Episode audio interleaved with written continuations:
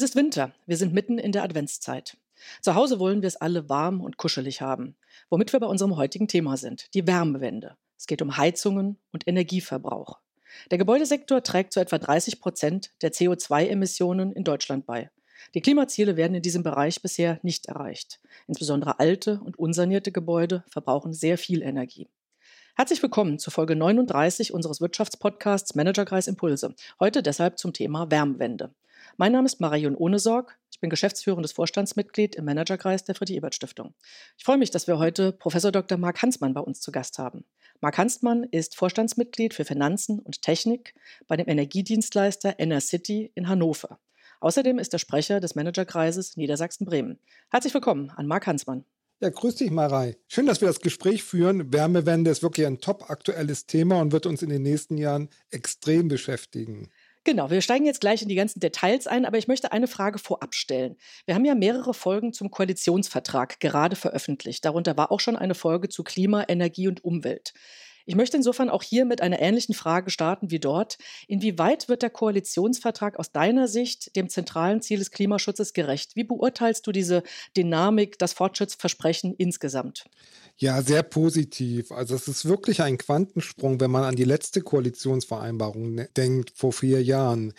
Hier wird konkret der Ausbaupfad der erneuerbaren Stromerzeugung beschrieben und wirklich ja. forciert. Also es ist wirklich klasse, was die ausverhandelt haben. Zur Wärmewende findet sich auch ein ambitioniertes Ziel. 50 Prozent der Wärme soll klimaneutral werden bis 2030. Das wird allerdings nicht so konkret beschrieben wie bei der erneuerbaren Stromerzeugung.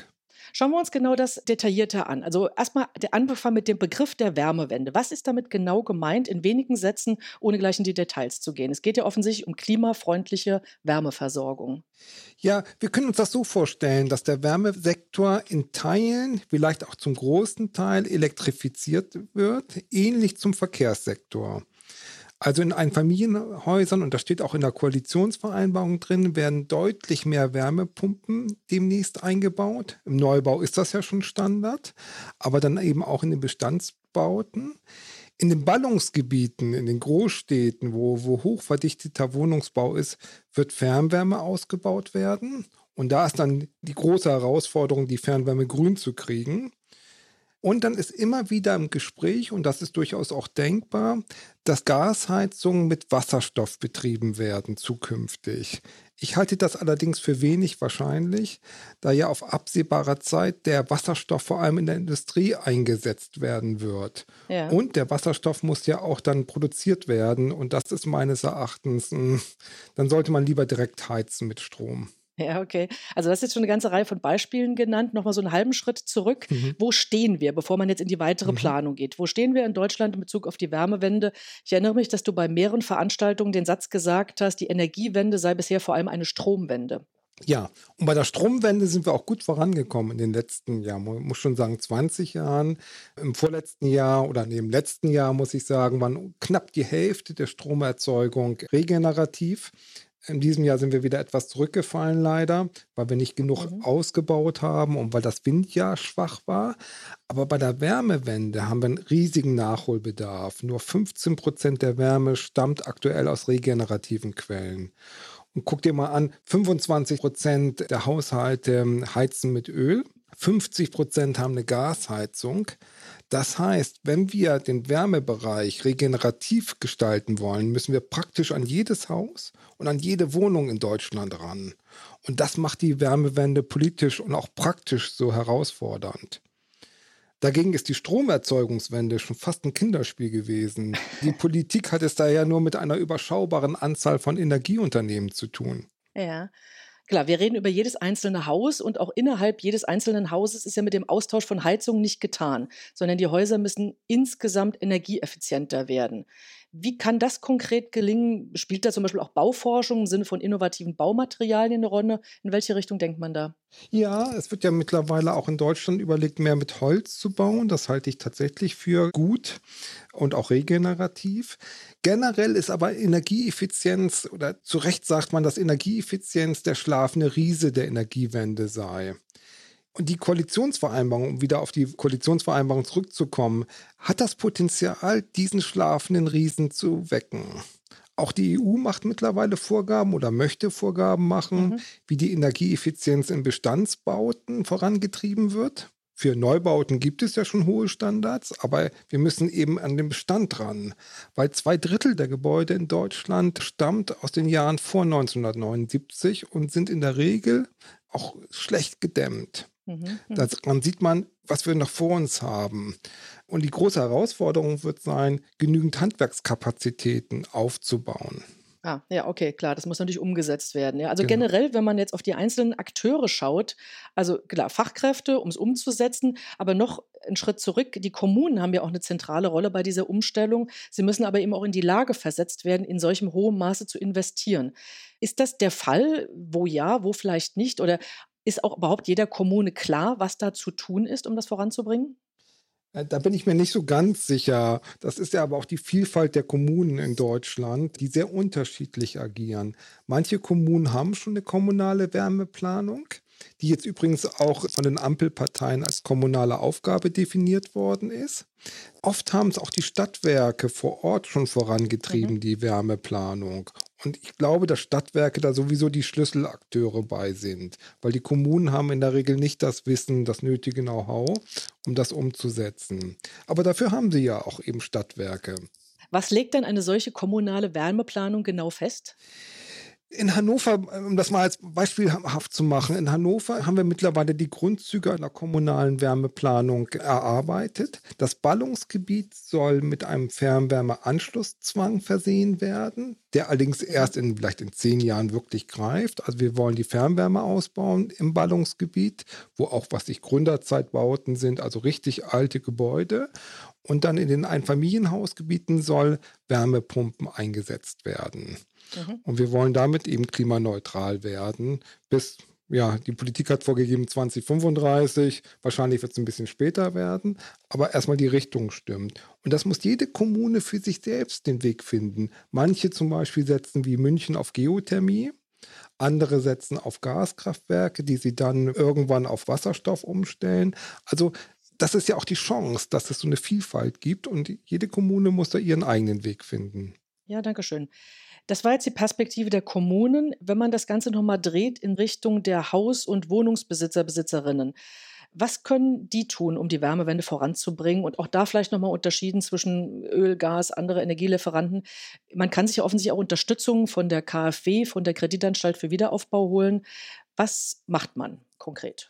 Also erstmal, ich glaube, das ist das grundsätzlich überhaupt in Energieeffizienz investieren. Ich hatte ja vorhin schon gesagt, zwei Drittel mhm. der Gebäude sind älter als oder kommen aus den Jahren von vor 1979 und sind in der Regel schlecht gedämmt. Also allein ein neues Dach und, und neue Fenster bringen unglaublich mhm. viel, mhm. was Energieeffizienz angeht. Und dann, und das ist ein bisschen herausfordernder und überhaupt nicht trivial, die Heizung umzustellen, wenn man nicht einfach einen neuen Gaskessel nimmt. Also eine Wärmepumpe zum Beispiel einzubauen und umzustellen, da muss das Haus energieeffizient sein. Man braucht einen hydraulischen Abgleich, man muss sich gut beraten lassen, weil sonst funktioniert es eben nicht. Ja. Da gibt es oft auch von den lokalen Stadtwerken oder auch von Handwerksunternehmen oder manchmal auch von der Stadt oder Klimaschutzagenturen Berater und Beraterinnen. Und die sollte der Wohnungsbesitzer, die Wohnungsbesitzerin unbedingt in Anspruch nehmen. Die KfW hat bisher gute Standards und Förderungen. Das ist auch eine gute Möglichkeit tatsächlich für den Staat, die Haushaltsmittel zu schonen und eben über so eine Förderbank zu arbeiten. Ich würde mir wünschen, dass auch die Länder mehr ihre Förderbanken einsetzen und die Kommunen ihre Sparkassen. Und generell, ich weiß nicht, wie es dir geht, aber die Förderungen sind schon relativ intransparent. Man muss sich schon mhm. sehr stark einarbeiten. Und das wäre schön, wenn das transparenter würde, einfacher und wenn auch die Kreditvergaben einfacher werden würden. Ich habe das jetzt von der Bank erlebt im Bekanntenkreis einfach eine Solaranlage von Inner City zum Beispiel und sie wollte einen Kredit dafür haben. Das war unglaublich anstrengend, einen Kredit mhm, von den Banken zu kriegen. Und das muss einfach schneller und einfacher werden, sonst haben die Leute auch keine Lust mhm. mehr dazu. Ja, gut, das sollte ja genau einfach umsetzbar sein. Das Thema zieht mhm. sich ja tatsächlich durch eigentlich alles, was wir gerade diskutieren: ja. Planung, Genehmigung, dass das schneller, genau. transparenter, zügiger laufen sollte. Was können darüber hinaus vielleicht auch noch Mieter, Mieterinnen tun, die ja wiederum Umstellungskosten eher scheuen, ne? genau wie Eigentümer?